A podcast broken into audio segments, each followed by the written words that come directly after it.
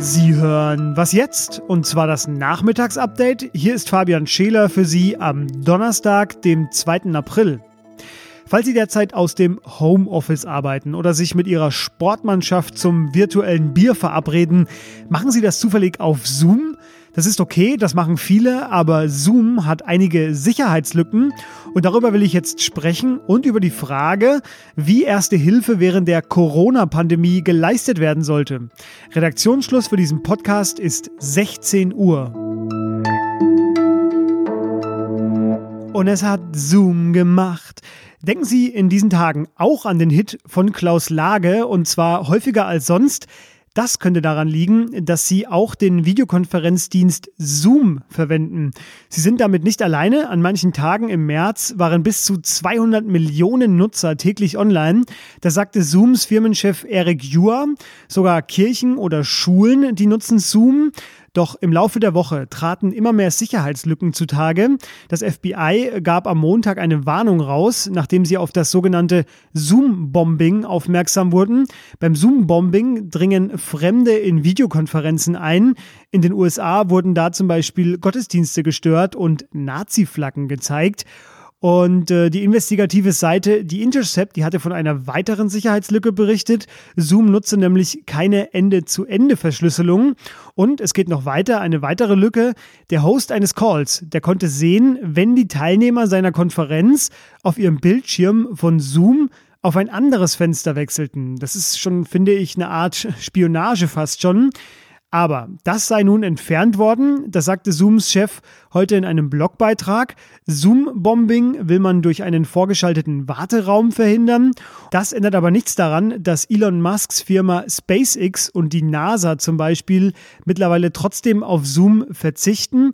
Wir bei Zeit Online übrigens nicht. Wir machen damit erstmal weiter. Die USA erleben wegen der Corona-Krise einen beispiellosen Anstieg der Arbeitslosenzahlen.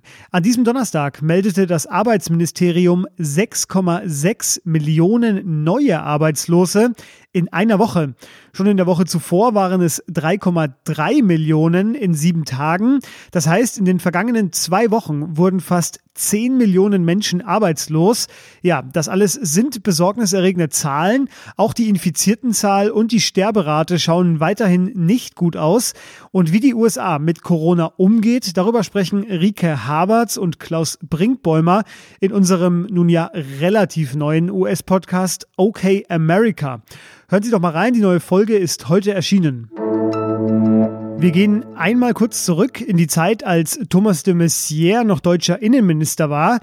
Die Älteren hier unter uns, die erinnern sich. Und Europa gerade über die Verteilung von Geflüchteten debattierte. Das war im September 2015 und wir hören da mal eben rein. Wir haben ein Ergebnis. Wir haben heute beschlossen im Rat der europäischen Innenminister 120.000 Schutzbedürftige, ähm, insbesondere aus Italien und Griechenland, äh, auf europäische Staaten zu verteilen. Auch Deutschland wird sich daran beteiligen. Ja, auch Deutschland also. Da hatten sich die EU-Innenminister gerade auf eine europaweite Verteilung der Geflüchteten verständigt. Andere Länder waren damals aber gar nicht so aufnahmefreudig. Ungarn, Polen und Tschechien zum Beispiel. Diese drei hatten sich einfach geweigert, diesen EU-Beschluss umzusetzen. Und dafür wurden sie heute vom Europäischen Gerichtshof EuGH verurteilt. Der hat festgestellt, die drei Länder haben gegen EU-Recht verstoßen. Geklagt hatte die EU-Kommission. Naja, und äh, welche Strafe nun auf diese drei abtrünnigen Länder zukommt, das steht noch nicht fest. Dafür müsste die Kommission den EuGH nochmal anrufen.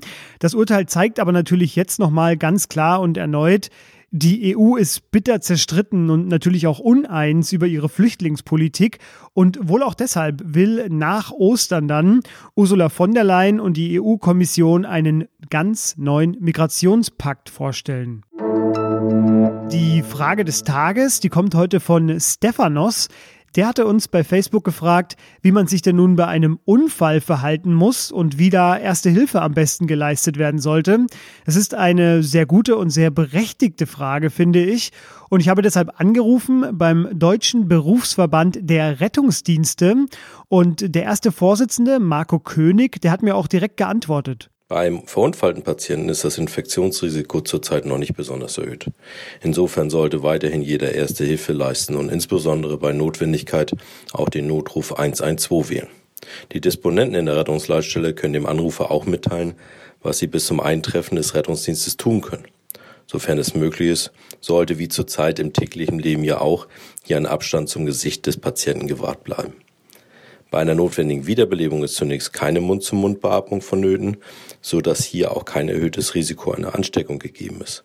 Es kommt auf eine gute Herzdruckmassage und den Notruf an. Ja, vielen Dank an den Herrn König, nicht nur für diese Aufnahme, sondern auch generell für Ihre Arbeit in diesen Tagen, die ja im Rettungsdienst besonders herausfordernd gerade ist.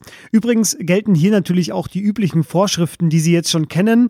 Also man sollte bei der ersten Hilfe einmal Handschuhe tragen, die sollten in jedem Verbandskasten sein, äh, die Hände sollte man danach gründlich waschen und eventuell hat der Rettungsdienst ja auch etwas Desinfektionsmittel für Sie übrig. Und der ADAC, der gibt auch ähnliche Empfehlungen raus. Die verlinke ich Ihnen noch. Und wenn auch Sie eine Frage haben, ab sofort wieder auf dem Zeit Online Facebook-Account ganz oben angepinnt Schreiben Sie uns. Was noch? Ach, vermissen Sie es auch? Einen Drink am Tresen Ihrer Lieblingsbar? Sie alle haben doch bestimmt ein Lieblingskino, ein Wirtshaus, in das Sie gerne gehen oder eben Ihre Stammkneipe. Die versuchen sich ja alle gerade mit den verschiedensten Aktionen über Wasser zu halten, sei es Gutscheine oder ein Schäufele Drive-In, wie in meiner fränkischen Heimat Oberfranken. Oder, und damit kommen wir zu gestern Abend, einem virtuellen Bingo-Abend. Da habe ich gestern mitgemacht bei einer meiner Lieblingskneipen und während der Wirt Zahlen im Livestream vorgelesen hat, haben wir anderen zu Hause gehofft und klar, nebenbei gespendet. Das war ja Sinn und Zweck der Aktion. Ja, liebe Grüße an dieser Stelle an Mac, das ist der Wirt dieser Kneipe. Leider aber war die Internetverbindung irgendwann so mies, dass der Abend dann doch schnell zu Ende war. Wir haben uns einfach akustisch nicht mehr verstanden und ja, Bingo hatte dann auch keiner. Ach, es ist einfach alles so traurig gerade. Kein Bingo und das war es auch schon wieder mit dem Update für heute. Schreiben Sie uns an wasjetzt.zeit.de, wenn Sie unbedingt was loswerden wollen. Die richtigen Bingo-Zahlen vielleicht. Ansonsten hören Sie dann morgen wieder von uns.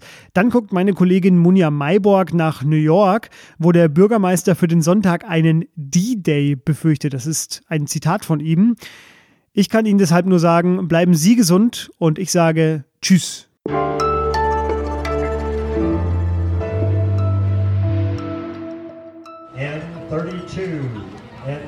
Two.